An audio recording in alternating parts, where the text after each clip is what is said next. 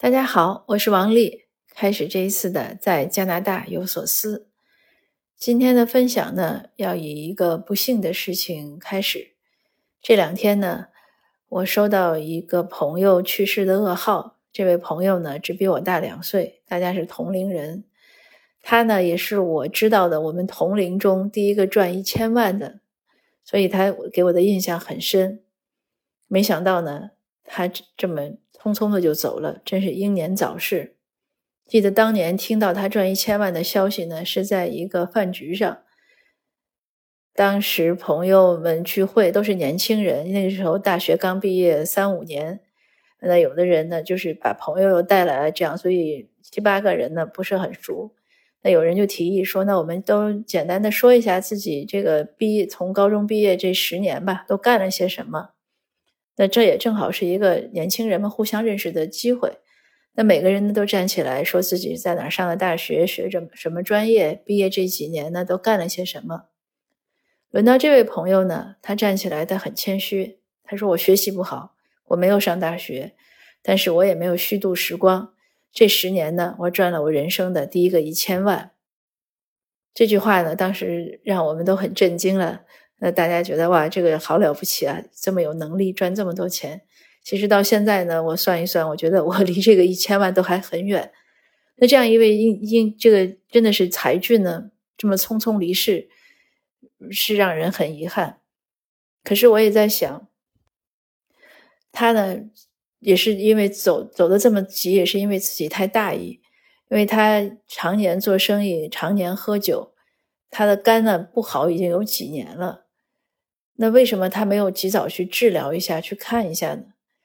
听说他这一次就是离世呢，是很突然的，医生诊断呢就是肝衰竭，都没有给他一个机会，就突然就走了。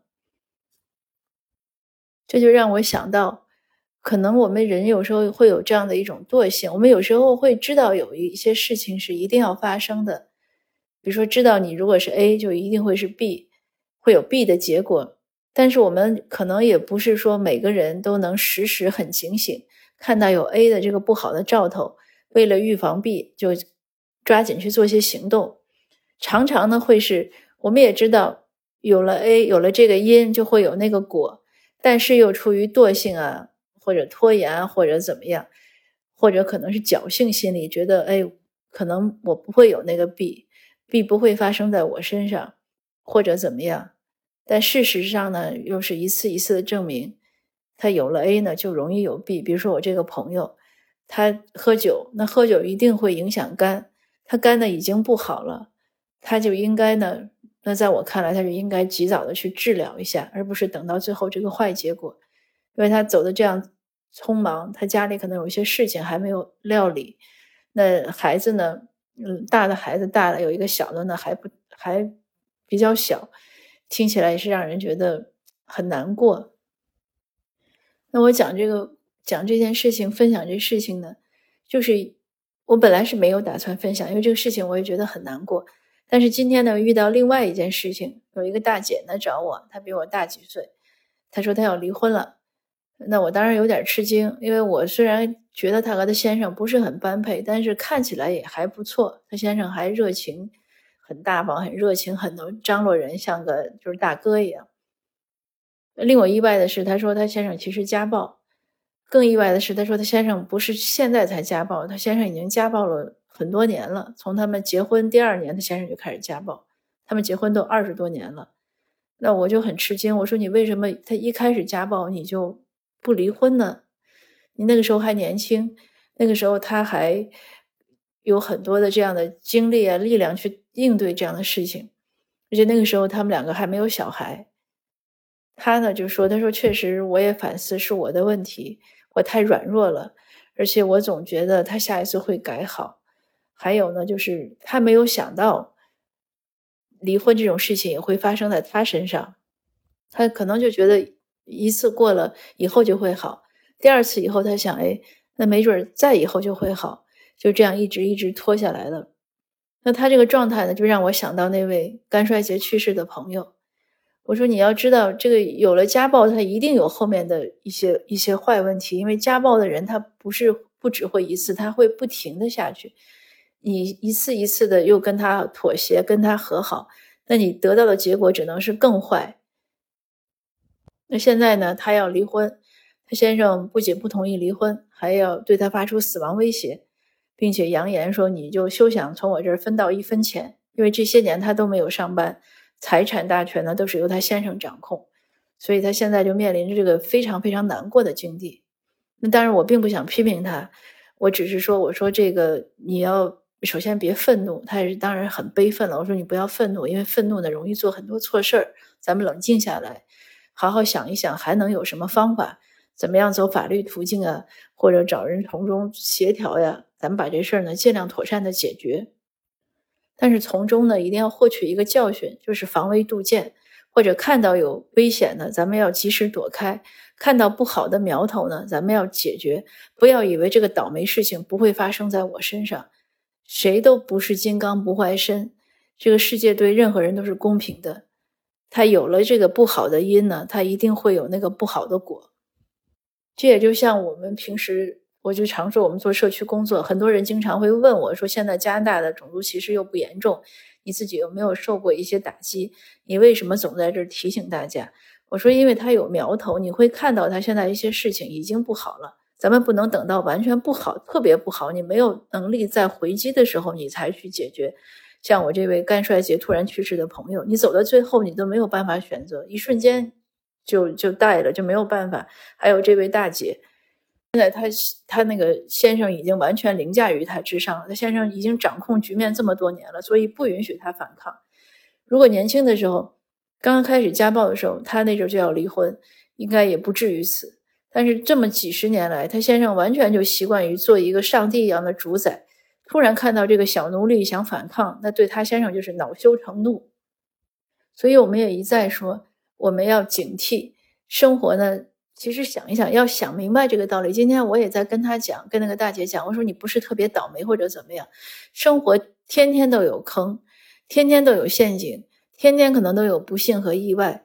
我们要做的其实就是要了解这些事情，尽量的掌握一些规律，或者尽量的提高自己的洞察力。就像开车一样，你开车其实是个很危险的事情。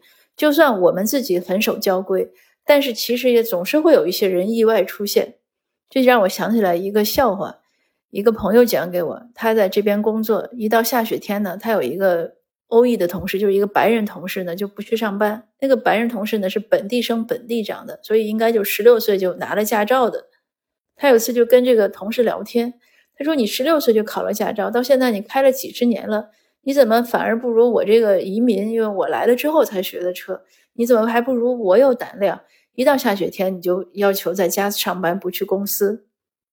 那他这个同事呢，讲了一句非常睿智的话。他同事说：“我对自己的驾就开车技能呢非常有信心，但是我对其他人的开车技能呢没有信心。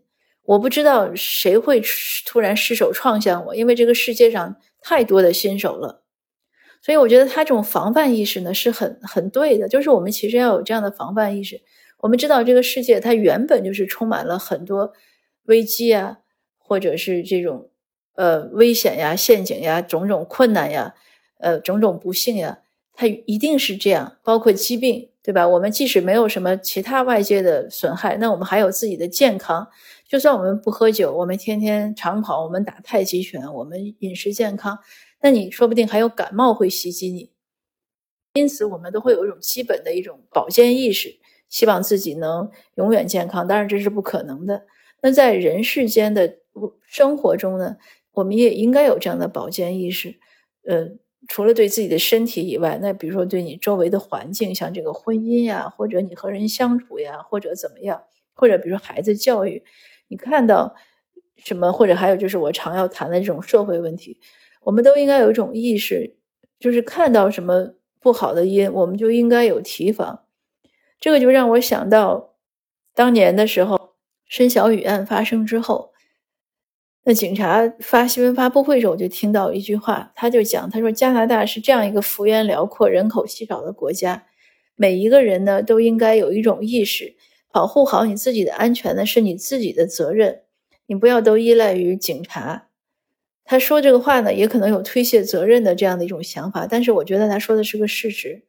这个世界上，尽管我们有很多法律，我们有很多道德约束，我们有很多文化，有很多人情世故，有很多药物，有很多这样那样规则，但是呢，我们仍然要有一种意识，就是可能有一些不好的事情，它总是藏在一个角落里。在那儿准备伏击我们，我们要有这样的一种意识，从各个方面保护自己，特别是对生活中的一些小的隐患要特别予以注意。当他只要这个事情一开始有爆发，一开始发作，我们就应该知道这个是不好，就是我们的底线要设得高一点。比如说家暴这种事情，只要一开始有一次，那马上离婚。这是我对很多女性的一个建议。家暴只有一和无数次。没有一和，就是他不可能说，我今天打了你，我痛改前非，明天我以后我再也不打你，我是圣人，这个真的是个小概率事件。那同样的道理，我们对待社会中一些不好的事情、一些不公义的事情，或者我们获得一些不公平的对待，我们都应该及时的发声，及时的有警醒。我们不要以为我们是那个幸运儿，就像我那位朋友一样，他喝酒已经。他肝坏了，其实已经有几年了，但是他一直拖着不去看，结果有了现在的这个这个不幸。我想我们每个人走到现在，都有很多不好啊，或者很多失败呀，或者很多挫折，或者很多病痛，都是有一些不愉快的事情曾经发生过。发生了呢都不要紧，重要的是我们要吸取经验教训，而且要提升我们的意识。也是像前两天我去看一位年轻的小朋友，他二十几岁滑雪摔断了腿，那他家人呢委托我去看他一下。那这个年轻的小朋友呢，他还很顽强，他现在康复的还不错，但是他也在医院里躺了两个星期了。他说我反思了，我以后应该不去滑雪。我说这个呀，我倒觉得滑雪呢不是个问题，那你可能滑雪的姿势呀或者。没有摔对，对吧？滑雪他一定会教你怎么摔，能保护，能保护自己。或者你是不是因为骨头缺钙呀，或者怎么样？我说这个我们只要吸取教训。当然，你如果确实认为滑雪对你是个危险的一个活动，那咱们就改成 hiking，对吧？或者长跑，这些都很安全。我就反复跟他强调，我说我们重要的不是要后悔，后悔没有任何用。It happened, happened，它已经发生了。重要的是我们从中呢。能吸取教训，提升自己的防范意识。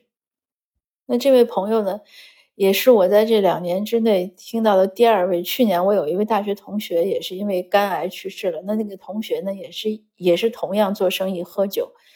那在在这儿呢，我也想顺便提醒一下，特别是一些男士，当然也包括一些女士，如果你真的是喝酒的量比较大的，那咱们要注意一下。